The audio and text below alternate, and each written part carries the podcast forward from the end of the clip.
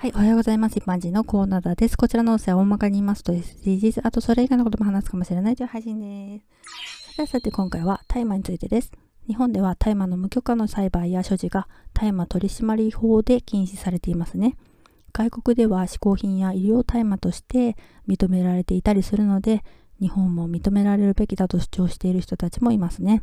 なぜ日本は禁止なのかというと、大麻を使用すると眠くなったり興奮したり幻覚作用があるからですよね。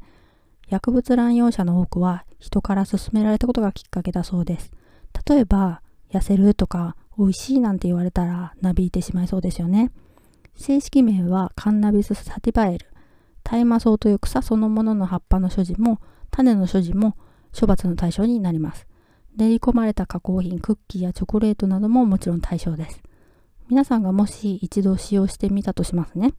タイマーは中毒性があるので、たった一度使っただけでまたやってみたいとなって入手するために同罪の人たちとつるむようになったり、自分の脳みそを破壊されていって、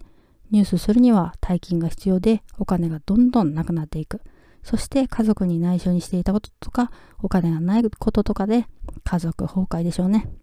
インターネットの情報は誤った情報も多いので、害がないとか依存症はないっていうような記載があるようなんですけど、でもそういう嘘って無責任ですよね。ではでは今回この辺で次回もお楽しみにまた聞いてくださいね。ではまた。